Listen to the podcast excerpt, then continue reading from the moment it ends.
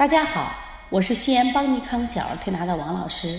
今天想给大家分享的是有关小儿推拿调理手足心热这样的案例。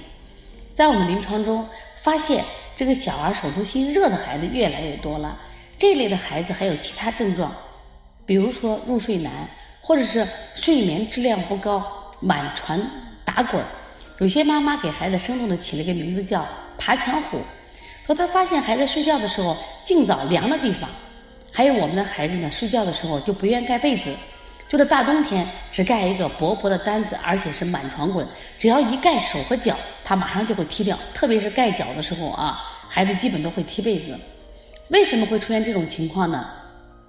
这实际上有两个主要原因。第一个主要原因是关于孩子的生理特点。那我们说孩子呢，因为他生长快。它本身阴不足，就体内的阴经不足，就会造成这种虚热，因为他们生长太快了，就是每天都在长个啊、长牙呀、长智慧，所以造成体内的阴经不足，这是常态。